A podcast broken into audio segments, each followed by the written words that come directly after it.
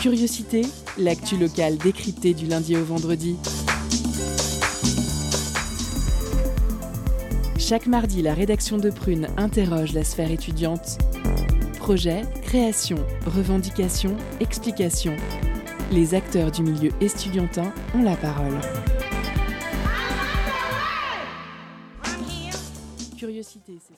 Bonjour, bonsoir chers auditeurs et auditrices. Vous êtes sur Prune 92 FM, il est 18h et c'est l'heure de Curiosité. Je suis Salomé et je vous accueille pour votre quotidienne. Nous sommes mardi 9 mars et aujourd'hui avec moi une belle équipe. Tout d'abord notre intervieweur Timothée. Salut. Salut Timothée. Euh, notre intervieweuse Nina. Bonsoir. Bonsoir Nina. Notre chroniqueur Lucien. Salut à toutes et à tous. Salut Lucien. Et à la technique, Grégoire. Bonsoir tout le monde. Bonsoir Grégoire. Alors, au sommaire de l'émission, en première partie, entretien avec Marine Leroy, Martine Leroy pardon, du planning familial de Nantes, qui est en charge des semaines éducatives contre les discriminations. Dans un second temps, zoom sur l'association Tissé Métis avec son directeur Cyril Prévost directeur adjoint, pardon, décidément, Cyril Prévost. Nous parlerons de leur émission streaming intitulée Mes Cultures. Ces deux interviews sont proposées par Timothée et Nina. Nous avons aussi une chronique ce soir, la chronique sport de Lucien. Et bien sûr, à 18h30, notre pause cadeau qui ce soir vous fait gagner un EP de Chimigno.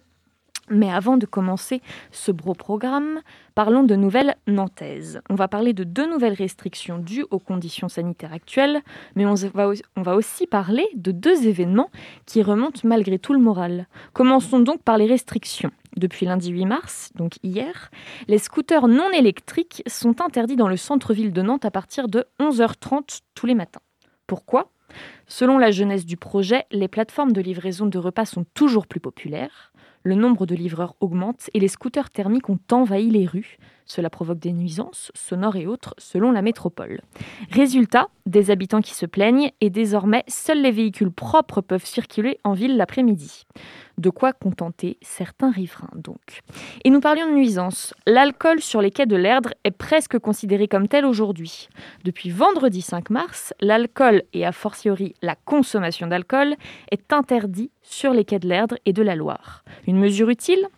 Je ne sais pas trop. Les étudiants ont l'air de dire que ça ne les empêchera pas de se réunir ailleurs, là où les commerçants sont plutôt soulagés d'éviter une interdiction de la vente d'alcool complète. Reste à voir si cette mesure aura une incidence sur le taux de contamination à la Covid et à ses variants. De bonnes nouvelles maintenant quand même, pour se remonter un peu le moral. Toujours sur un thème alcoolisé, Vendredi 12 et samedi 13 mars aura lieu à Nantes une grande braderie de bière. C'est une initiative du restaurant brasserie Les Trois Brasseurs.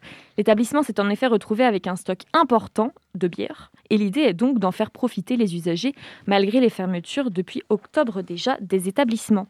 En tout, c'est 5000 litres de bière qui seront à vendre et le tout pour un prix des plus attractifs, 2,90 euros le litre. Alors à vos bouteilles et soyez le plus rapide car premier arrivé, premier servi. Et maintenant qu'on a de la bière, en veux-tu, en voilà, pourquoi ne pas la savourer devant un festival de films italien En effet, le festival Universiné italien de Nantes édition 2021 commence aujourd'hui et est accessible en ligne, euh, moyennant une place de 3 euros. C'est donc le moment de soutenir le cinéma et les festivals nantais. Voilà, c'était mon petit récap des actus nantaises euh, des derniers jours. Et sur ce, je vous propose d'accueillir Martine Leroy, en charge des semaine euh, éducative contre la discrimination au planning familial de Nantes. C'est une interview de Timothée. C'est parti. Culture, questions sociales et politiques, environnement, vie associative. On en parle maintenant dans l'entretien de curiosité. Bonsoir à toutes et à tous. Ce soir, nous, nous recevons Martine Leroy, donc bonsoir. Bonsoir. Euh, du coup, vous travaillez au planning familial à Nantes et vous venez pour parler entre autres de vos actions lors des semaines d'éducation contre les discriminations. Elles ont lieu tout le mois de mars et Prune organise une semaine entière d'entretien sur différentes structures qui participent à cette action. Ces semaines d'éducation contre les discriminations permettent de mettre en place des actions à vocation éducative et ou culturelle, théâtre, musique, conférences, expositions, cinéma, etc., qui sont proposées en direction des jeunes et des adultes. Le planning familial découle d'une loi française permettant aux mineurs d'avoir un lieu en libre accès et gratuit pour la contraception, l'IVG, ainsi que des consultations médicales, dépistage des infections sexuellement transmissibles et délivrance de traitements depuis la loi Calma en 1990. Le planning familial 44, qui se situe juste à côté de l'arrêt tramway Gare Maritime, se veut être, je cite, un espace qui milite pour l'égalité femmes-hommes et la possibilité pour chaque personne de vivre une sexualité épanouie, à l'abri des grossesses non prévues et des infections sexuellement transmissibles. Passons maintenant aux questions. Euh, quelles vont être vos actions pour les semaines éducatives contre les discriminations? Alors, on a, on a commencé, donc moi je fais partie euh, de, l'équipe de bénévoles, je suis pas toute seule, hein. on est toute une équipe de bénévoles qui euh, sommes dans le comité de pilotage des semaines d'éducation contre le racisme et toutes les discriminations. Et, donc, euh, bah, jeudi, peut-être que vous l'annoncerez, il y a une table ronde dont le thème est l'information comme outil de lutte contre les discriminations. Et nous, au planning, on, on s'est dit, euh, c'est une très très bonne occasion pour faire connaître euh, des espaces dont personne ne parle, qui sont les espaces vie affective, relationnelle et sexuelle, qui sont en fait des lieux d'écoute, d'accueil et d'information sur toutes les questions du champ de la santé sexuelle, des droits reproductifs, voilà. Et donc dans, ces, dans, dans le mois de mars, puisqu'on on a déjà commencé, on s'est dit, on va essayer euh, de faire entendre la voix des personnes concernées, c'est-à-dire euh, euh, samedi dernier, on était place Royale et on a fait une action qu'on appelle porteur porteuse de parole, où on a interrogé bah, les passants, les personnes qui venaient nous voir ou que on allait à leur rencontre pour leur, demander si aujourd'hui en France, il et elles estimaient que s'informer sur la santé sexuelle et les sexualités, c'était facile. Voilà, donc ça, euh, c'est une première action. Euh, on, a fait aussi toute une série de clips que euh, on va passer toute la semaine. Le premier est passé sur le site de la FAL 44. sur, alors là, on, on a des témoignages des personnes qui travaillent dans ces établissements d'information vie affective, euh, relationnelle et sexuelle, et qui explique un peu euh, les activités qu'elles y font. Et puis le point euh, d'orgue, ce sera le 26 mars où on, fera une, conférence dans le cadre donc de la continuité de la table ronde du 11 mars sur bah, la connaissance de ces établissements d'information euh, qu'est-ce qu'on y fait, quelle est la réforme, euh, les missions euh, et leur financement, parce qu'on est aussi une association avec bah, tout ce qui menace la vie associative aujourd'hui. Voilà. D'accord. Et hum, du coup, les gens pourront participer en, en distanciel à ces conférences et ces tables rondes? Oui, on va lancer, ben, euh, on va lancer l'invitation. Il y aura un lien. Les personnes pourront euh, euh, s'inscrire et participer au débat. Il y a un temps de présentation avec trois intervenantes, qui, une qui présentera la réforme qui a rendu les missions de ces établissements obligatoires et sous responsabilité de l'État qui est, alors ce qui nous paraît intéressant parce que euh, si on travaille sur l'égalité, euh, c'est important que l'État en soit garant. Voilà, on aura une discussion là-dessus. Euh, on aura une intervention de notre délégué départemental aux droits des femmes pour voir comment ces établissements et leurs missions s'inscrivent dans la politique départementale d'égalité femmes-hommes.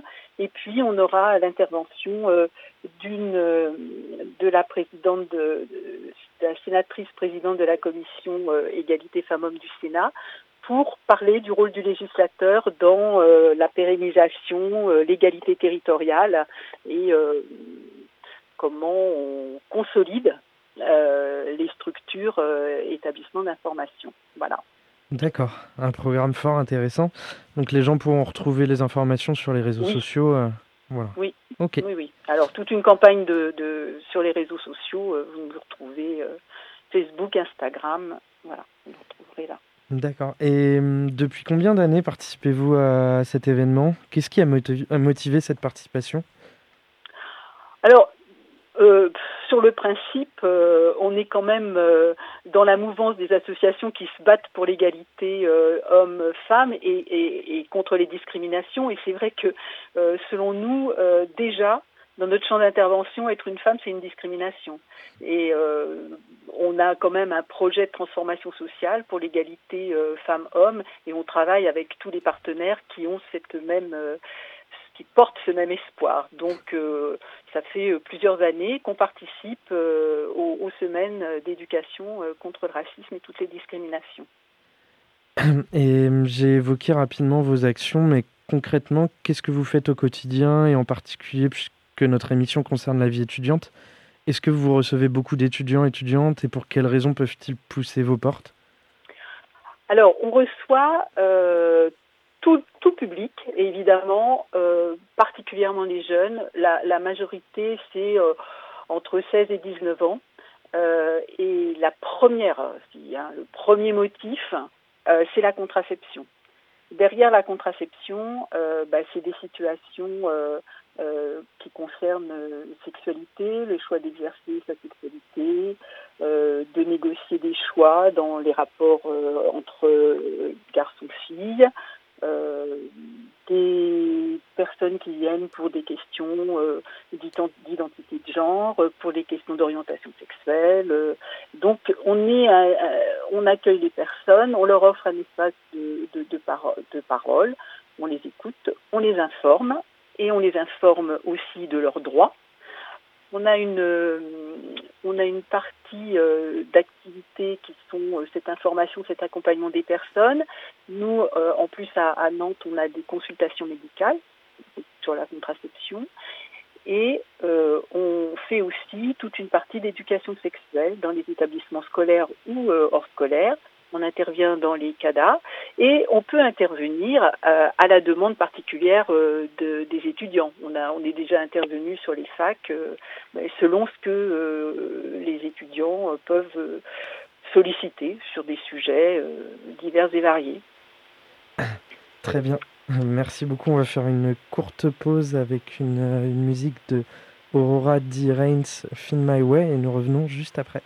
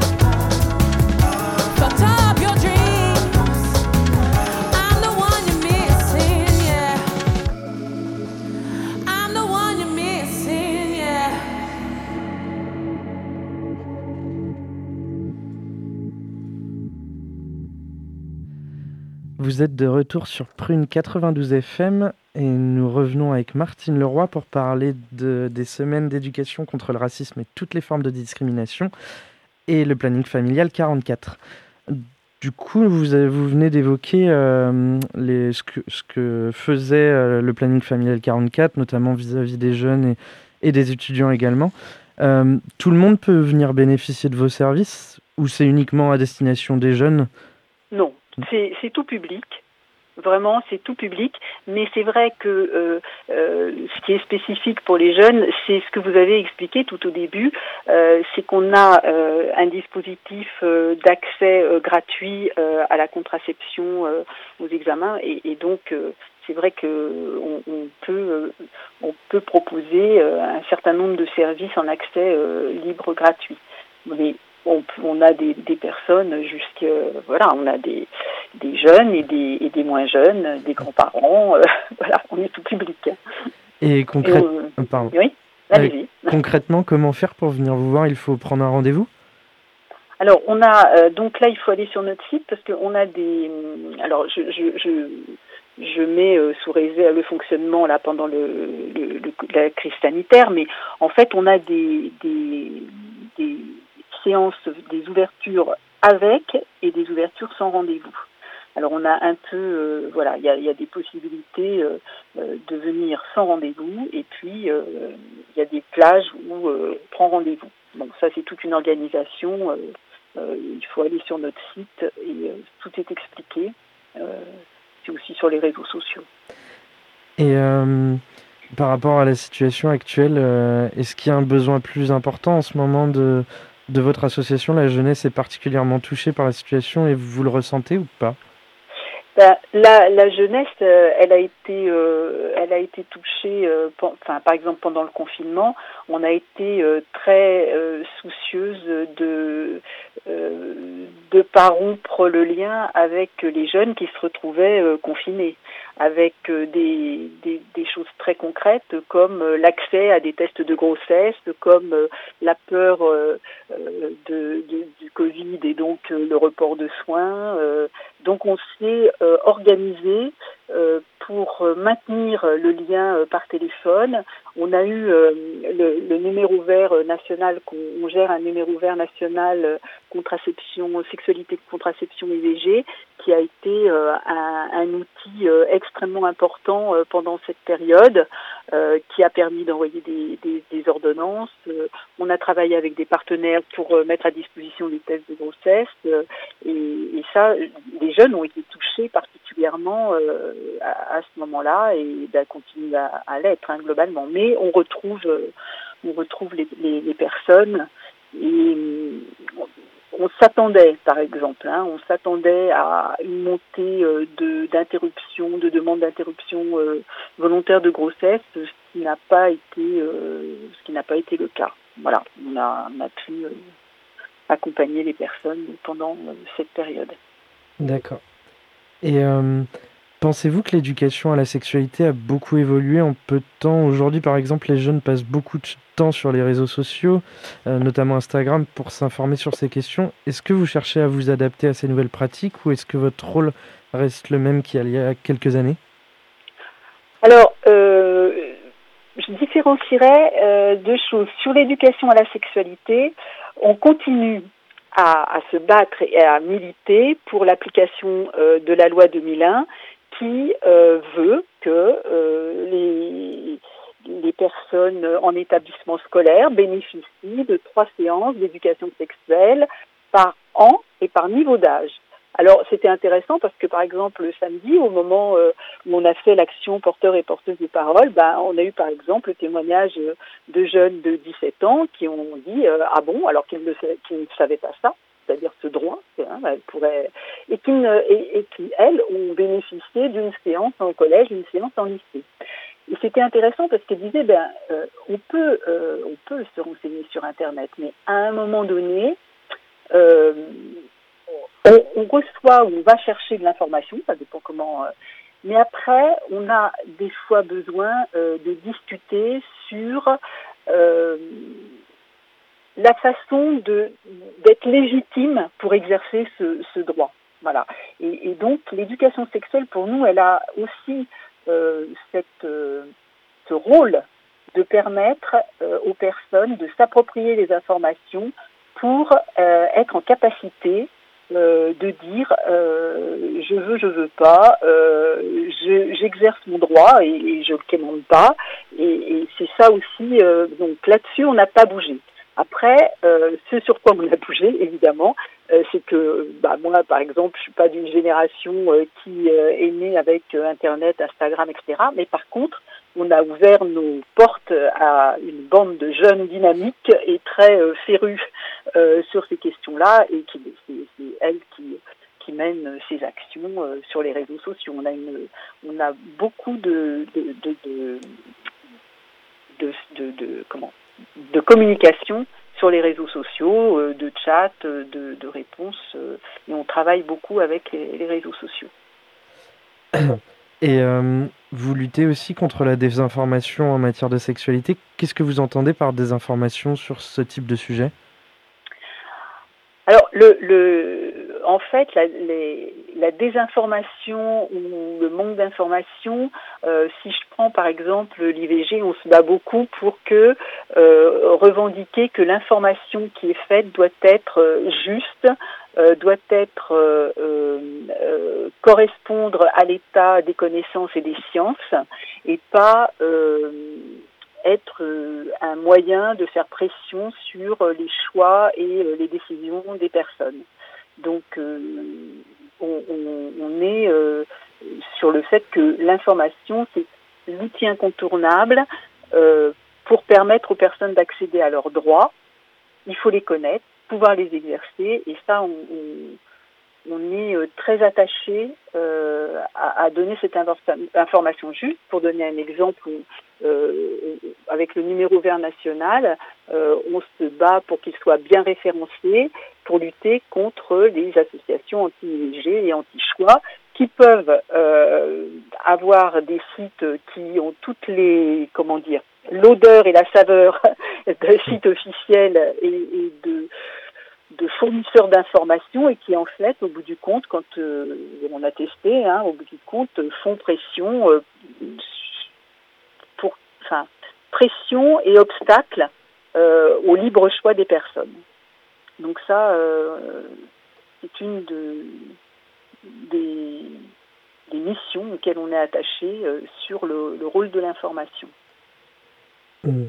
D'accord. Et hum, j'ai pu voir que vous aviez participé au rassemblement du 8 mars pour les droits des femmes et vous avez également publié sur les réseaux sociaux un communiqué pour expliquer l'inclusion des mouvements trans et personnes intersexes.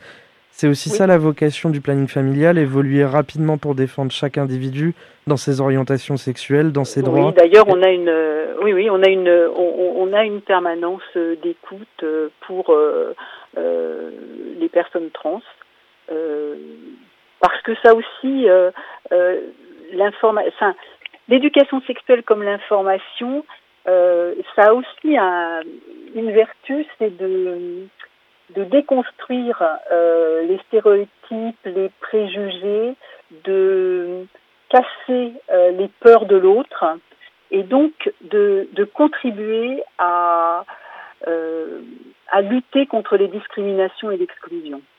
Et c'est c'est aussi euh, pour ça que on travaille, euh, que l'éducation sexuelle est importante sur cette lutte contre les discriminations. Donc on, on a aussi, euh, oui, des permanences euh, euh, pour les pour les personnes trans. D'accord, eh bien merci pour toutes ces informations et ces réponses. Et merci de nous avoir accordé Eh ben, cette interview. Merci à vous pour euh, votre émission, très importante. Merci. À Au revoir. bientôt. Au revoir. Eh bien, merci beaucoup euh, encore une fois, Martine Leroy, pour vos réponses à nos questions et merci Timothée pour cette interview. En deuxième partie, zoom sur l'association Tissé Métis et leur émission streaming intitulée Mes Cultures. Il y aura également notre pause cadeau, mais tout de suite, je vous laisse avec la chronique de Lucien. Et ce soir, nous plongeons dans l'univers de la boxe et ses combats mythiques. C'est tout de suite. étonnante, perspicace, amusante, actuelle, les chroniques de curiosité.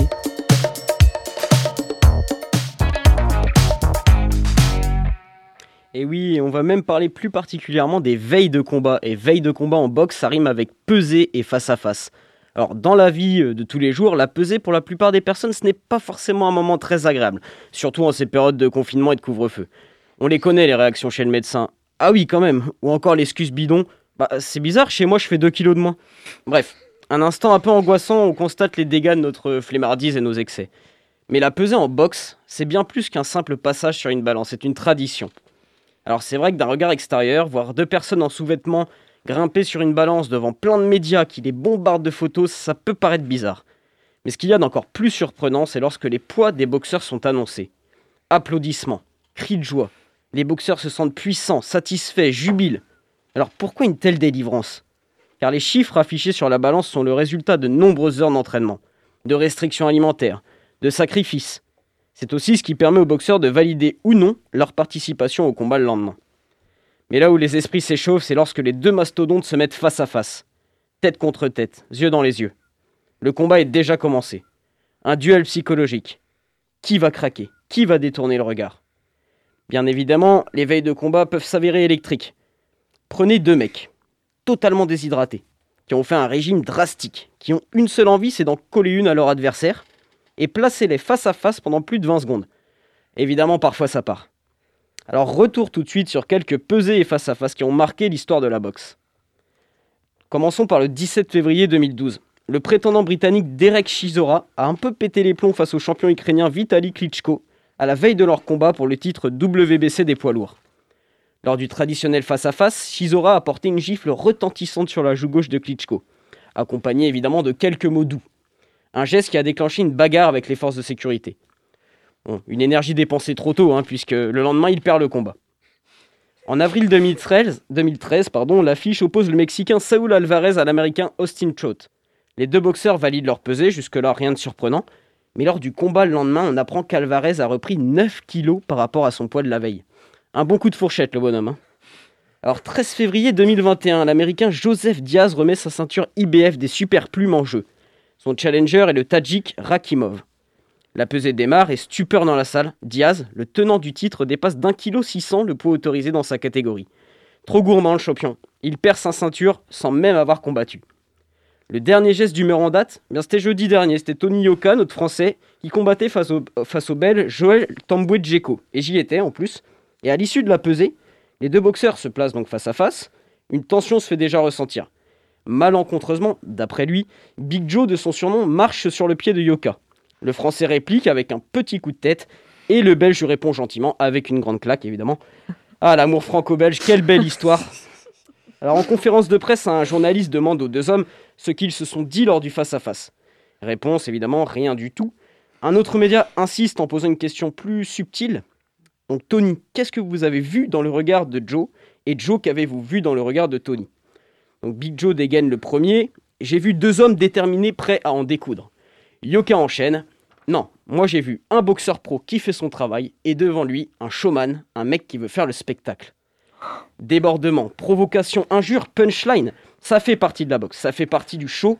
Mais ce qui est beau, c'est à la fin du combat, quand les deux boxeurs, dégoulinant de sueur et de sang, se prennent dans les bras et se félicitent mutuellement.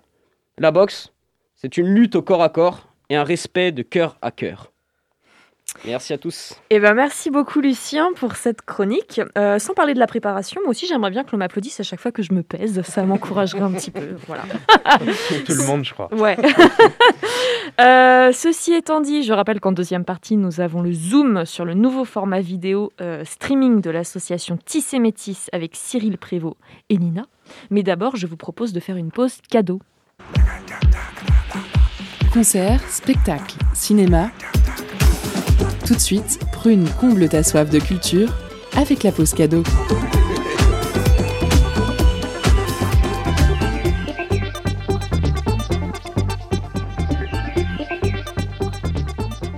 Ce soir, Prune vous fait gagner le P I Am Chimino, sorti en mars 2019 chez Gearbox Records. Chimino, one-man band britannique, surfe sur une vague jazz électronique en alliant synthétiseur et batterie. Une musique technique, donc, qui, grâce à sa force, nous fait vibrer le temps de trois titres. Pour remporter votre cadeau, envoyez-nous le mot vacances en message direct sur Instagram et soyez le plus rapide. On vous laisse en musique avec le titre Candy Lanx.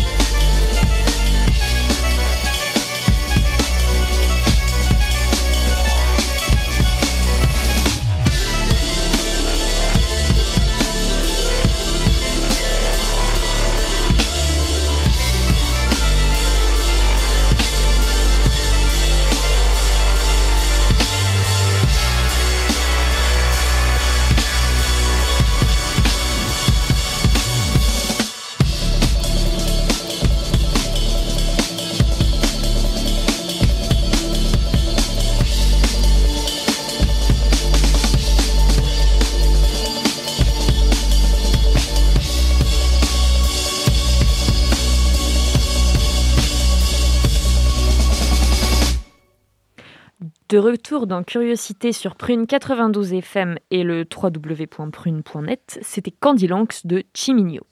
Et tout de suite, il est l'heure du Zoom. Nina accueille aujourd'hui le directeur adjoint de l'association Tissé Métis, Cyril Prévost.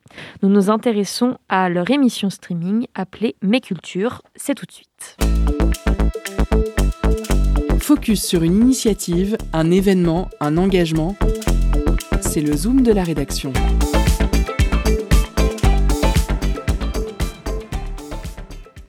Mes Cultures, c'est le nom de l'événement en ligne créé et animé par l'association Tis et Métis qui met à l'honneur les jeunes artistes émergents et engagés des quartiers populaires de Nantes.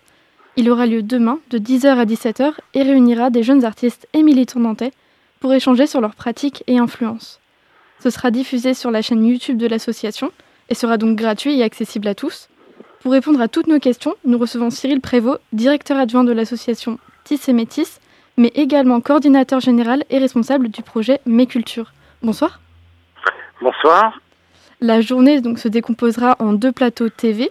Le premier sera composé de jeunes artistes des quatre coins, des quatre coins de Nantes. Et le second plateau réunira quant à lui des créateurs de contenu et militants locaux. Donc, ils aborderont des thématiques autour de leurs influences culturelles en tant que citoyens mais également en tant qu'artistes, ainsi que les œuvres et engagements de chacun. Mais le projet Mes va au-delà de cette journée en streaming puisqu'elle désigne euh, toutes les actions de Tissé Métis à destination des jeunes et en particulier des jeunes artistes émergents et ou engagés dans les quartiers populaires de Nantes. Ces engagements euh, sont loin d'être nouveaux pour l'association. Qu'est-ce qui vous a poussé à les englober dans ce projet qui sera déployé jusqu'en 2024, il me semble? Mais le, point, euh, effectivement, concernant ce thème Mes était de, de réhabiliter quelque part euh, une certaine jeunesse, et une jeunesse populaire, plutôt euh, habitant dans, dans les quartiers populaires, euh, pour rentrer un petit peu plus dans la matière culturelle qui nous compose. D'ailleurs, c'est valable pour, pour tout le monde. Euh, et bien sûr pour pour ces pour ces jeunes qui vivent dans des quartiers populaires qui souvent euh, sortent de ces quartiers d'ailleurs hein, euh, puisque euh, voilà c'est aussi l'objectif euh, de pas pas y passer sa vie mais en tout cas de réhabiliter quelque part en disant voilà les jeunes des quartiers c'est pas que la zone que le trafico que ceci cela. On connaît ces discours euh, qui ont une certaine permanence dirons-nous et de dire non il y a aussi des gens qui créent euh, qui, qui ont un travail artistique qui se développe, qui euh, est aussi semé d'embûches, mais je dirais comme tout artiste. Et euh, c'est ce regard qu'on veut porter avec ce projet Mes Cultures. Mais comme vous le précisiez, euh, Nina, très justement, ça va aussi au-delà de cette thématique-là.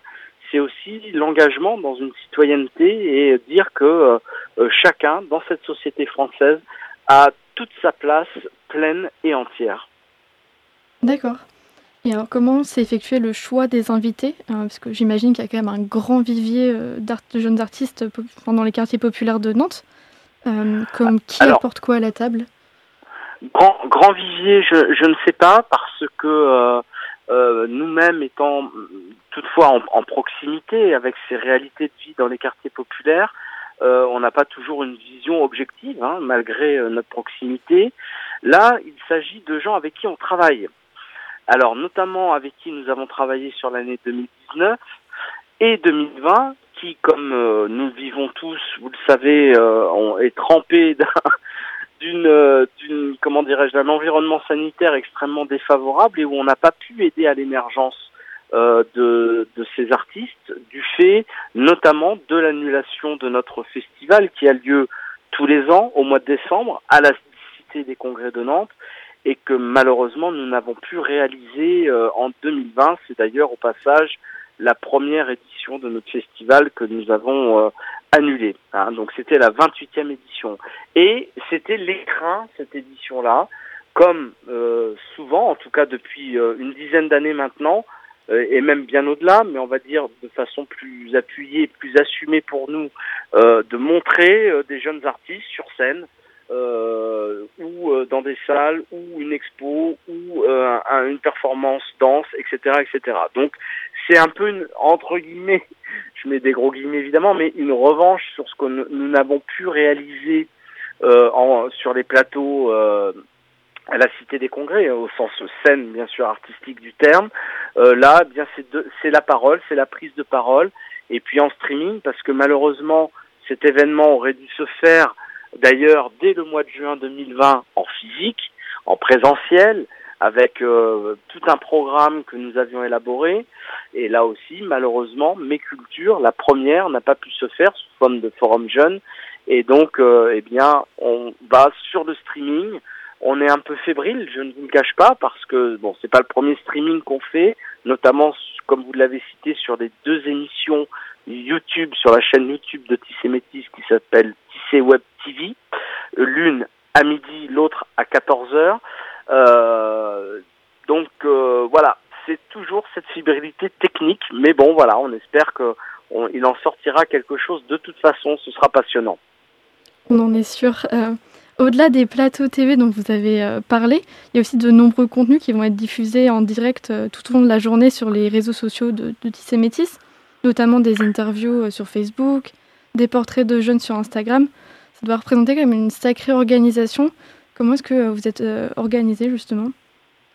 Oui, alors là, c'est un petit peu la complexité de l'affaire. Alors d'abord, les premiers contenus, si je puis dire, qui vont être un peu le fil de notre journée, c'est de faire connaître les travaux des, des jeunes que nous avons euh, et des artistes et des jeunes engagés que nous avons invités.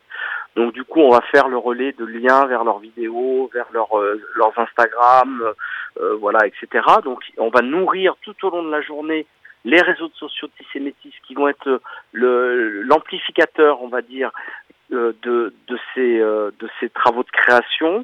Et puis effectivement, euh, nous allons avoir des portraits. Alors pas tant que ça finalement, mais malgré tout, nous avons un partenariat avec la toute nouvelle agence des quartiers euh, qui euh, donc euh, a ouvert. Alors là aussi, ça n'a pas été sans difficulté d'ailleurs, mais a ouvert donc depuis le 1er mars, je crois, 2021, alors que l'ouverture de cette agence des quartiers devait se produire au printemps 2020. Et donc là, il y a une micro-équipe hein, de trois personnes qui va aller à la rencontre de deux artistes. Donc ça sera d'ailleurs essentiellement sur Rezé. On sort un petit peu du territoire nantais, euh, même si d'ailleurs on en sort notamment avec Soriba Dabo qui sera un des invités phares de nos deux plateaux euh, YouTube, euh, qui lui est à Saint-Herblain. Mais là, on aura donc des portraits qui vont être assurés par la, toute nouvelle équipe hein, de, jeunes qui sont en formation journalistique avec l'agence des quartiers. D'accord. Euh, pour le plateau, euh, le plateau TV, il va se dérouler euh, à l'Étincelle, qui est une pépinière jeunesse Nantes-Ouest, qui se trouve à Bellevue, dans le quartier de Bellevue. C'était important pour vous justement d'investir un, lieu au cœur d'un quartier populaire de Nantes pour cet événement? Oui, c'est important en tout cas nous au niveau de Tissé Métis, euh, notre connexion, est bien d'être sur les quartiers. Et effectivement, vous le soulignez très justement, euh, nous, sommes très très vigilants à valoriser aussi des équipements qui sont implantés dans, dans ces quartiers populaires. Euh, et là, l'étincelle est un, un lieu euh, vraiment, alors là, d'un point de vue matériel, est vraiment très intéressant. Malheureusement, ce lieu n'a pas encore trouvé, en tant que pépinière jeunesse, n'a pas encore trouvé son rythme. Euh, mais voilà, ça ne serait tardé parce que c'est pas évident à mettre en place. On connaît aussi les complexités de Bellevue et euh, voilà la, la mise en commun avec les acteurs, etc. C'est pas toujours évident d'une manière générale d'ailleurs. C'est pas typique à Bellevue, mais donc cette pépinière jeunesse mérite d'être connue, mérite de fonctionner à plein, ce qui n'est pas le cas aujourd'hui. Et nous participons, nous, en tant qu'association Tissé Métis, qui sommes implantés sur le quartier de Bellevue, mais nous agissons dans tous les quartiers hein, de Nantais et bien au-delà, hein, des quartiers de la métropole. Euh, en tout cas, c'était important pour nous, euh, d'abord parce que c'est un lieu euh, qui mérite d'être connu et qui, en plus, d'un point de vue pratique sur euh, la construction de deux plateaux TV, euh, euh, voilà, eh bien, c'était très pratique aussi parce qu'il y a, y a un confort, on va dire, matériel. Donc, voilà, plein de raisons pour pour être à l'étincelle, voilà, Bellevue. Malheureusement, on peut pas inviter les auditrices et les auditeurs de Prune à venir nous rejoindre, puisque nous sommes en période de Covid, comme vous le savez, que les lieux ne sont absolument pas accessibles au public. Nous sommes, euh, voilà, uniquement l'équipe de production et les invités euh, en présence sur ce lieu. Mais j'espère que dans les prochaines semaines et les, voire les prochains mois, euh, bien tout un chacun pourra venir profiter de ce lieu avec tout ce qui s'y passera très prochainement, j'espère. On, espère tous et puis on, vous suivra de toute façon en, streaming. Euh, Est-ce que vous pouvez nous parler des actions, des autres actions justement qui seront menées dans le cadre de Mes Cultures au-delà de cette journée de streaming?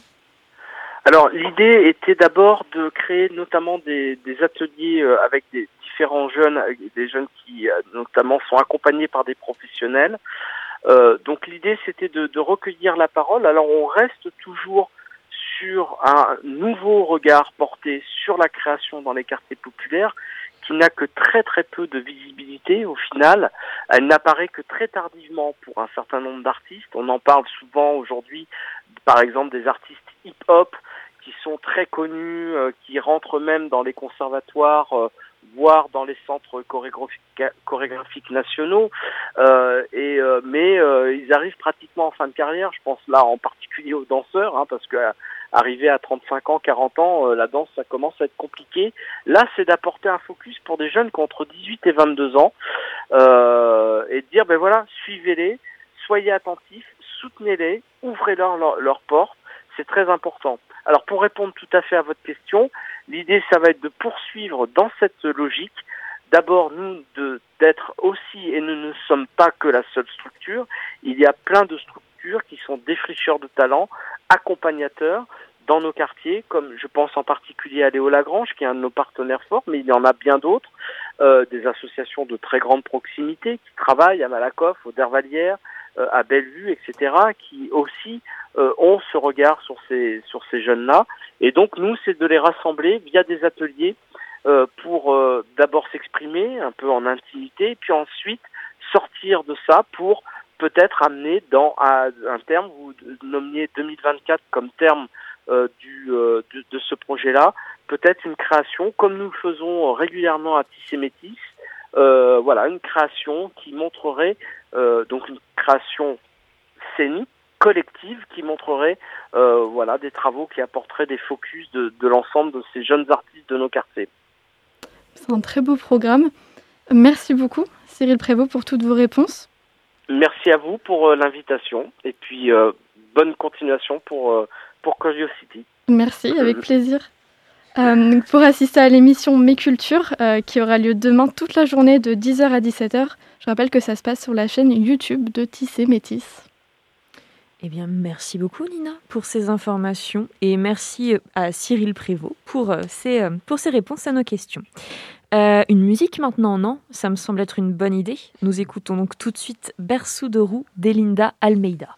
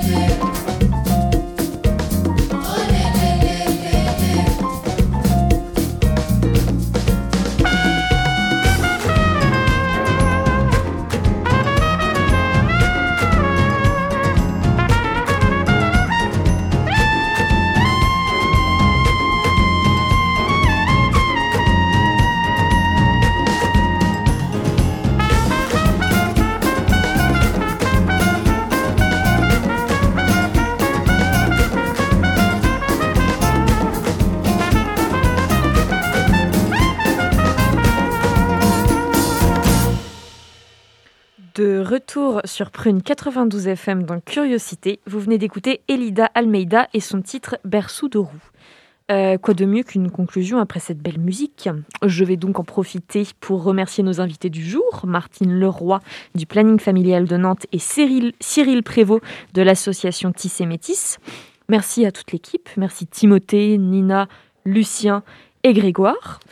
Euh, merci à vous, bien sûr, chères auditrices et auditeurs, de nous avoir écoutés. Vous retrouvez Curiosité dès demain à 18h. Quant à nous, on se retrouve mardi prochain. Pour combler cette attente, vous pouvez réécouter toutes nos émissions en podcast sur le site de Prune, www.prune.net.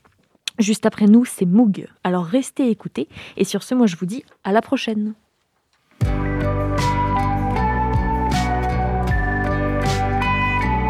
Pour écouter ou réécouter Curiosité, rendez-vous sur le www.prune.net.